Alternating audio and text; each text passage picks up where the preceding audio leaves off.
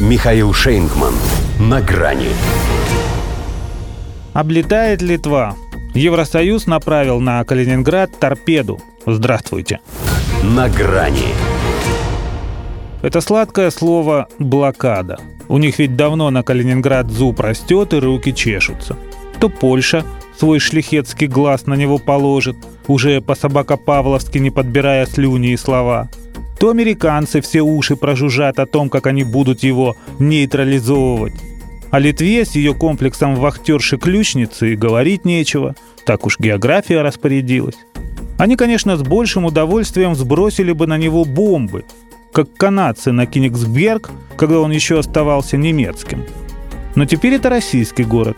И упакован он так, что максимум, на который они могли сподобиться, это направить на него торпеду – так когда-то дворовая шпана называла мелкого провокатора, задача которого в том и заключалась, чтобы подставиться под случайного прохожего. Хотя сейчас все совсем не случайно, а очень даже предсказуемо. Так что если в Москве требуют «снимите это немедленно», либо последуют жесткие контрмеры, стало быть, уже знают какие.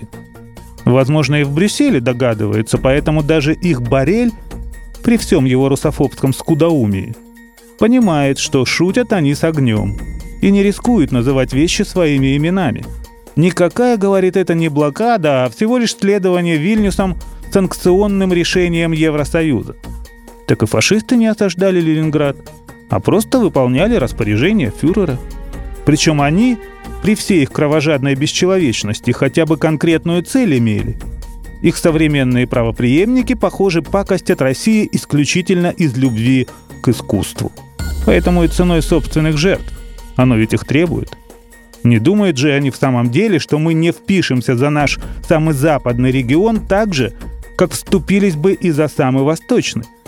Потому что дырку они от Бублика получат, а не Шарапова. Хотя не думать это именно то, что получается у них лучше всего. Точнее, не продумывать собственные действия до конца. До своего конца. Впрочем, пока живут. Но уже совсем не так, как привыкли – Поэтому и бесятся. Поэтому и опускаются до примитивного терроризма. Перекрытие транзита из России в Россию. Что это, как не взятие целого региона в заложники, если не акт агрессии против него? Конкретно же намекает на взаимосвязь с украинским зерном, как бы предлагая нам натуральный обмен. Вы, мол, деблокируете Одессу для вывоза пшеницы морем, а мы тогда, возможно, и с Калининградом что-нибудь решим. Во-первых, чтобы уравнять ситуацию, нам для начала тоже надо самим заминировать железную дорогу.